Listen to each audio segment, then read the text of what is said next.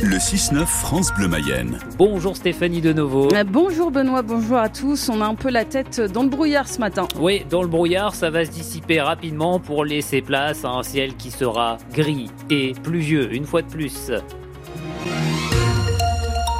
Le salon de l'agriculture n'est pas un cirque médiatique, ni politique ou militant. Les mots de Gabriel Attal, le Premier ministre a fait une visite surprise à la plus grande ferme de France hier. Gabriel Attal reviendra d'ailleurs demain au salon de l'agriculture. Le week-end a été marqué par des violences lors de la venue d'Emmanuel Macron. Le chef de l'État s'est engagé sur des prix planchers pour mieux rémunérer les agriculteurs français. L'un des points de crispation pour les agriculteurs, c'est justement la question du prix négocié avec les distributeurs. Et un seul est présent au salon, c'est l'enseigne allemande Lidl, Willy Moreau.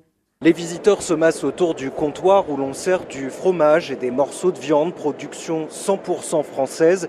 Jérôme, un éleveur breton, passe très agacé à côté du stand jaune, rouge et bleu, les couleurs de Lidl. Ils ont bien fait attention de mettre que des produits français euh, aujourd'hui au salon. Hein. Après 364 euh, jours par an, ils vendent du produit étranger. C'est complètement faux, répond Isabelle Schmitt, directrice de la communication Lidl France. Lidl, c'est 73% euh, de Made in France en magasin, du lait, du porc, du bœuf, 100% français en magasin et euh, je pense qu'il faudrait qu'ils reviennent euh, pour euh, nous rencontrer. L'enseigne allemande invite même des producteurs avec lesquels elle travaille pour faire sa promotion. Aujourd'hui, les relations avec Lidl sont les meilleures relations commerciales qu'on ait au niveau des enseignes. Mais la colère est telle chez une partie de la profession que la présence de Lidl irrite.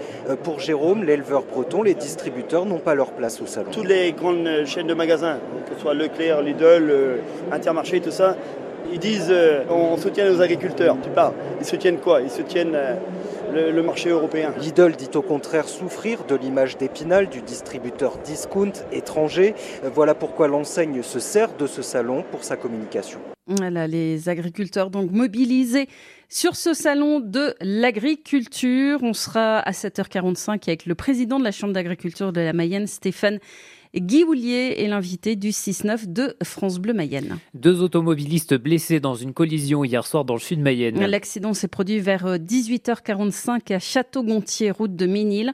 Une femme de 34 ans et un homme de 40 ans ont été légèrement blessés. Ils ont été admis au CHU d'Angers. La métropole de Rennes, mise en examen pour la mort d'une jeune mayonnaise, Grâce Lochin, a été tuée en 2019, renversée par un camion alors qu'elle roulait à vélo à Rennes sur une piste cyclable. La jeune fille, originaire de Cuillé, avait 22 ans et depuis 5 ans, son père se bat pour que des travaux soient réalisés sur les lieux de l'accident. Un véritable piège pour les deux roues, c'est ce qu'ont conclu des experts. Stéphane Babonneau est l'avocat du père de Grace Lochin.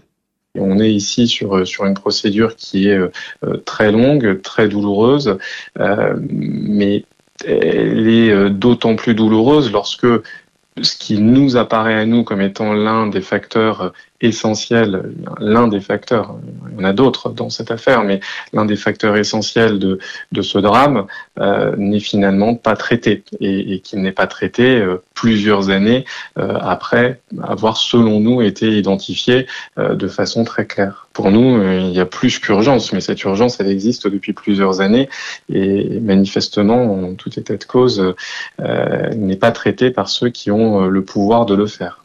Et les parents de la jeune mayonnaise tuée en 2019 sur une piste cyclable à Rennes espèrent très rapidement un procès.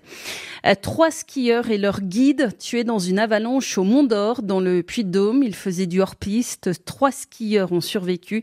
50 cm de neige sont tombés en quatre jours dans le secteur. Une mayonnaise tête de liste aux européennes. Valérie Ayé devrait mener la majorité présidentielle aux élections européennes. Âgée de 37 ans, la mayonnaise est à la tête du groupe Renaissance au Parlement européen.